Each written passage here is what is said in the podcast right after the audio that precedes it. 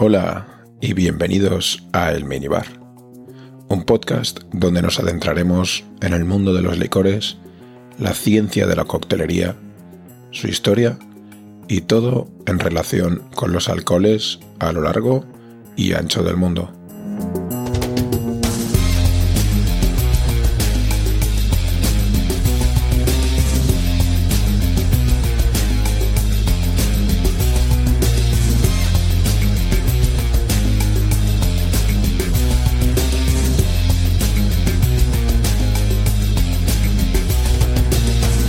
Después de explayarme largo y tendido sobre los whiskies a lo largo del mundo, toca virar un poco el rumbo y comenzar un viaje de descubrimiento de los diferentes tipos de destilados provenientes de la uva, en concreto el brandy. Y qué mejor manera de comenzar que analizando a la niña bonita, el chico elegante que todas las madres quieren para su hija, el coñac. Vamos a descubrir qué le hace tan especial y por qué en cuanto lo has oído te ha venido un sillón en una biblioteca con una chimenea a la mente.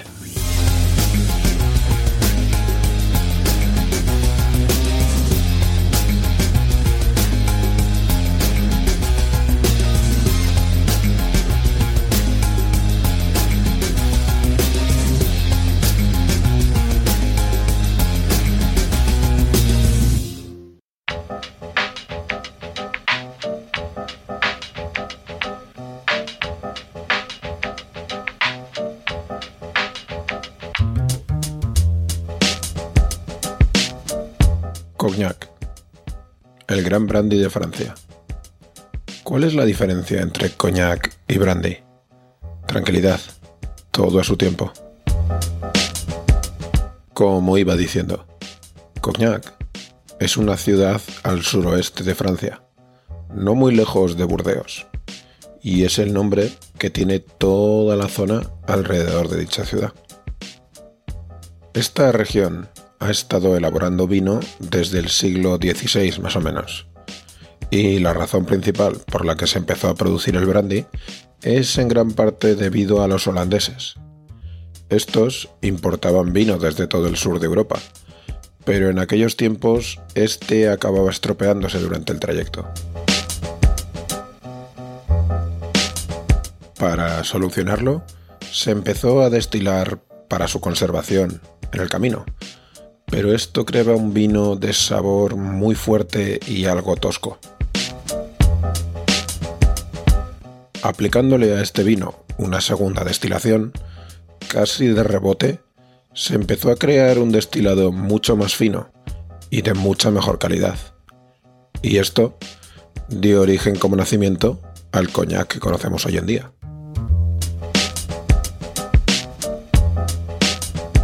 Una de las particularidades de su rápido despunte eran las rutas comerciales que la zona de Burdeos tenía. Otros brandis, como el también francés Armagnac, del cual ya hablaremos en un futuro, no contaban con una salida comercial al mar, ni con el favorable trato de los holandeses. Esto hizo que el cognac se convirtiese en uno de los más famosos y más rentables brandis de Francia. Pero para conocer la bebida hay que conocer su proceso de elaboración y las diferentes variables que lo componen. En el área de Cognac hay 78.000 hectáreas de viñedos. Hay principalmente tres variedades de uva, pero la más prolífica es la Uni Blanc, también conocida como Trebbiano en Italia. Esta representa casi el 95% del cultivo de la zona. Así que ese coñac que espero estés disfrutando mientras escuchas este episodio, casi seguro proviene de esta variedad de uva. Este tipo de uva en particular produce un vino muy bajo en azúcar, pero alto en acidez. Y esto es algo que se aprecia en el proceso de destilación ya que en el resultado se mantiene fresco. Además, esta uva casi no tiene aroma, otro punto a favor. A pesar de que crea un vino que se podría llamar aburrido o sin personalidad, evita dentro del alambique una mezcla excesiva de aromas volátiles y resiste muy bien a las plagas, sobre todo las propias de, la uva. Vamos, que es una materia prima perfecta para este propósito. Las otras dos variedades de uva que existen son la Colombard y la Fole Blanc, pero solo unos pocos artesanos se centran en estas variedades, ya que aportan diferentes sabores que mal introducidos pueden alterar muchísimo el producto final.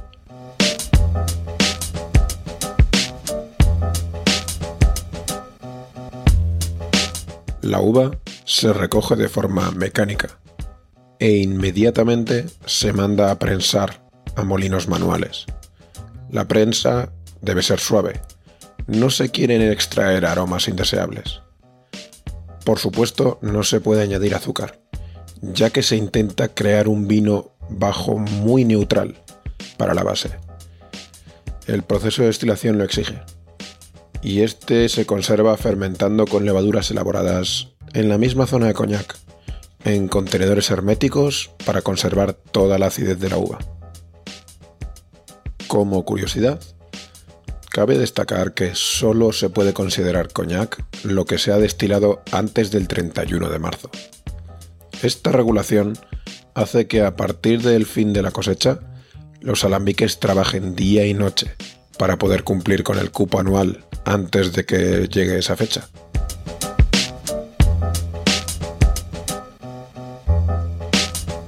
En una primera destilación se produce un líquido llamado bruilis, que ronda entre los 27 y los 30 grados. Esta fue la primera intentona que los holandeses utilizaron para conservar el vino, allá por el siglo XVI. Y ya en una segunda destilación, se produce un destilado que no debe ser superior a los 72,4 grados. La segunda destilación, las cabezas y las colas se redestilan junto con el bruilis, en un alambique único y exclusivo, que solamente se utiliza para el coñac, llamado Charentais. Este alambique debe de ser de cobre y se calienta con un quemador de gas. Es cierto que no es la manera más efectiva, pero es la tradicional y se debe hacer así. Este alambique, en una primera destilación, tiene una capacidad de unos 140-150 hectolitros, de los cuales se obtienen 30 litros para la segunda. Se consiguen 25 solamente de líquido. Tiene una forma como de bulbo o como tulipán y debe ser construido dentro de una casa de ladrillo. De verdad, tiene una forma bastante rara. Intentaré poner una foto en el Instagram de arroba el minibar podcast para entenderlo. Y ya que estás por ahí, dale al me gusta y sígueme en Instagram, que no sé qué haces, que aún no me estás siguiendo.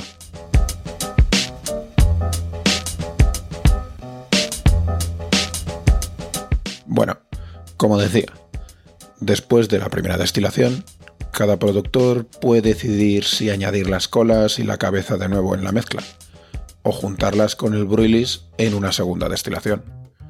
Esto crea un aumento del contenido alcohólico. Es cierto que antiguamente se utilizaba el primer método para aprovechar toda la materia que había, pero con las técnicas modernas agrícolas se hace la combinación toda en la segunda destilación. Nota, si no has entendido nada de lo que acabo de decir, desde lo del tulipán más o menos, tal vez deberías de oírte el episodio sobre la destilación, donde explico un poco los términos más técnicos.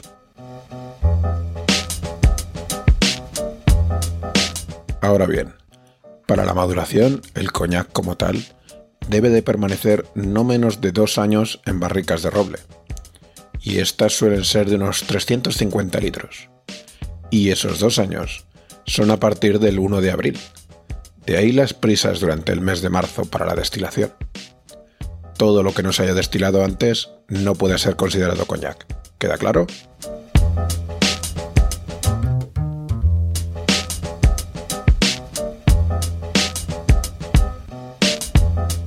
Dentro de las maderas en sí, hay diferentes tipos. existe el roble limousine, que añade más taninos y color, y el roble tronca, que añade más aroma. Por supuesto, cada productor elige la madera que más le guste.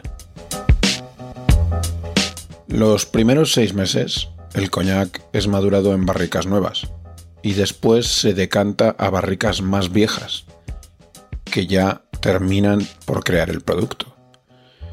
Si un productor cree que ya ha llegado a su objetivo, deberá conservar el coñac después en tarros de vidrio.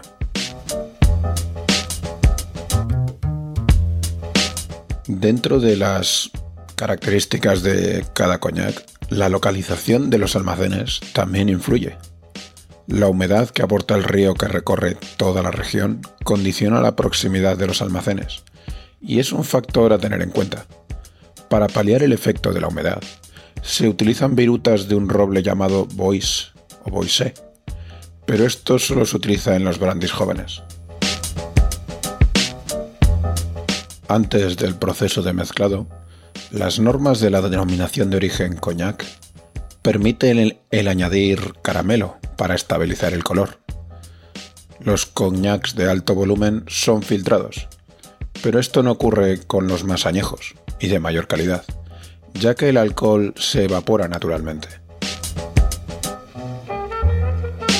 Sea como fuere, 40 son los grados que exige la denominación para considerarse coñac. Esta norma se aplica vagamente cuando el caldo ha sido conservado durante décadas, ya que su calidad se da por supuesta.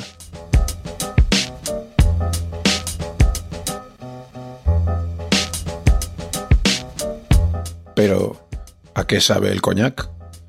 Bueno, depende de cuán viejo sea y de cómo haya sido madurado. Cuanto más maduro, más complejo, por lo que dependiendo de ello existen diferentes categorías, todas ellas de mucha calidad y con sus puntos fuertes y sus pormenores.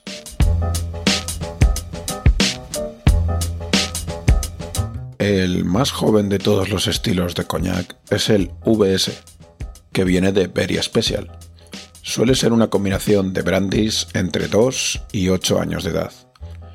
Los más jóvenes aportan sabores florales, a fruta fresca y cítricos.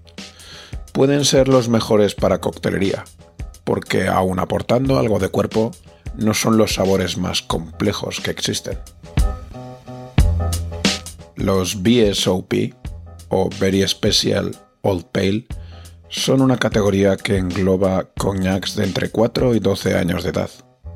Suelen indicar la edad media de los utilizados para la mezcla. Estos también se pueden utilizar para los cócteles clásicos, como el Sidecar o el Alexander. Por supuesto, no dudes en escribir a hola.podcastelminibar.com si quieres que dedique un episodio a algunos de estos fantásticos clásicos. Bueno, como decía, son cognacs, los BSOP, que ya se pueden degustar solos, que conservan gustos florales, pero con aromas a fruta más seca, como a pasas sultanas o a ciruelas. La siguiente categoría, en lo que a edad se refiere, son los Napoleón, que suele comprender coñacs entre 10 y 20 años de edad. definitivamente no se deben utilizar para coctelería en ellos se aprecia mucho el sabor a roble, debido a su edad. Además se pueden encontrar notas de canela o incluso caramelo o café. Como curiosidad, cabe decir que esta categoría, la Napoleón, fue introducida por Cardebossier, de ahí que no siga los patrones de las siglas. Continuamos, en lo que a categoría se refiere, con XO, que significa extra old. Estamos hablando de coñacs entre 25 y 30 años. Son la categoría premium, por así decirlo. De hecho, es el coñac por el que se juzga a las diferentes productoras. ¿Tienes un fantástico XO? Tienes un fantástico coñac, en definitiva. Aquí sí se notan muchas diferencias, dependiendo del producto. Genesi, por ejemplo, tiene un sabor muy marcado a frutas secas, nueces, chocolates e incluso puro. Sí, La imagen de coñac y puro viene por los aromas que, que evocan estos caldos.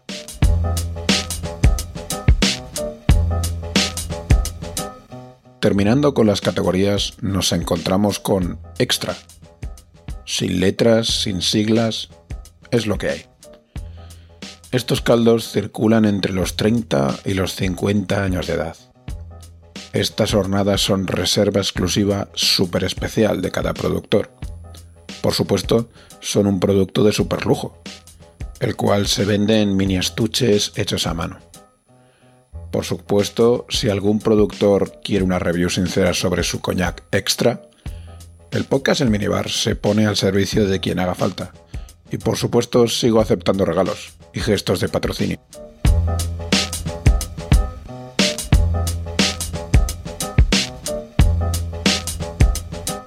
Sin salirme de los coñacs extra, decir que su longeva existencia lleva a que desarrollen cierto sabor rancio, muy apreciado en su justa medida. Aparte de aromas y sabores frutales, vainilla, fruta de la pasión, jazmín y por supuesto aroma a caja de puro. Admito que entiendo por qué van de la mano en el imaginario popular.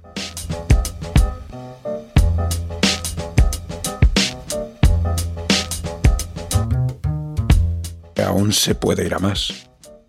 Sí, existe o por lo menos la leyenda cuenta, porque no he tenido oportunidad de poseer ninguna, las conocidas como Horse Diage, las llamadas botellas sin edad. Estas son el pináculo de la calidad. Estamos hablando de botellas de entre 50 o 100 años de edad, puede que incluso más. Estas joyas pertenecen a colecciones de familias de la alta sociedad, y sobra decir que su valor es simplemente incalculable. En fin, siempre se puede soñar, ¿no?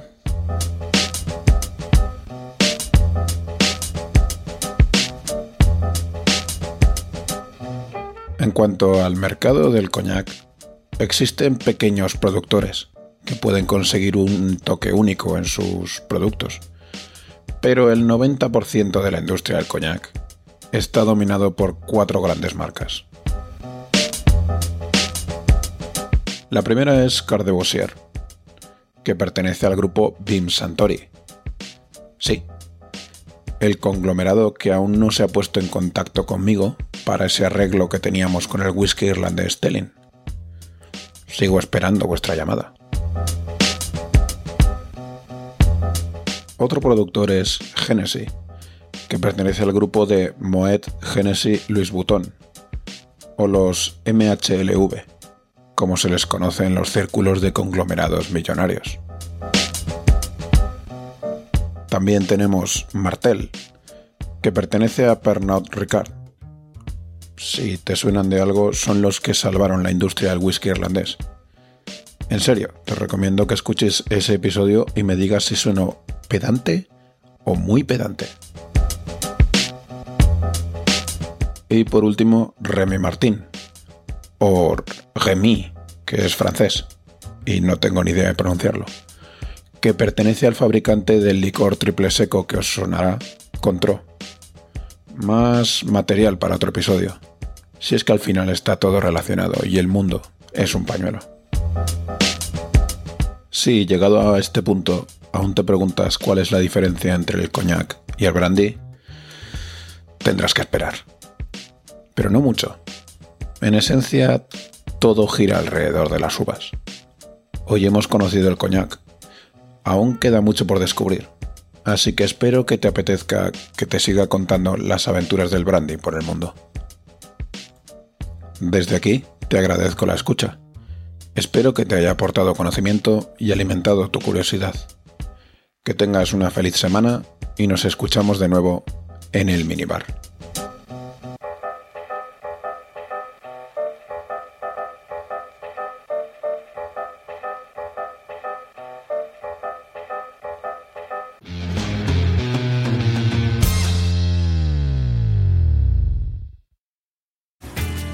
Hola de nuevo. Quería agradecerte el haber llegado hasta aquí. Espero hayas disfrutado del episodio. Y si es así, una gran forma de hacérmelo saber es suscribiéndote, valorándolo positivamente con una reseña, un me gusta o un comentario.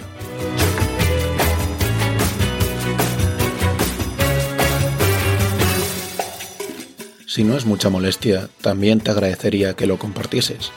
Estoy disponible en Spotify, Apple Podcast, Evox, Stitcher y un montón de plataformas más. Además de en Instagram como arroba el minibar podcast. Puedes escuchar los episodios directamente en www.podcastelminibar.com y también puedes ponerte en contacto conmigo para ruegos, reclamaciones, preguntas, proposiciones o incluso amenazas en hola@podcastelminibar.com.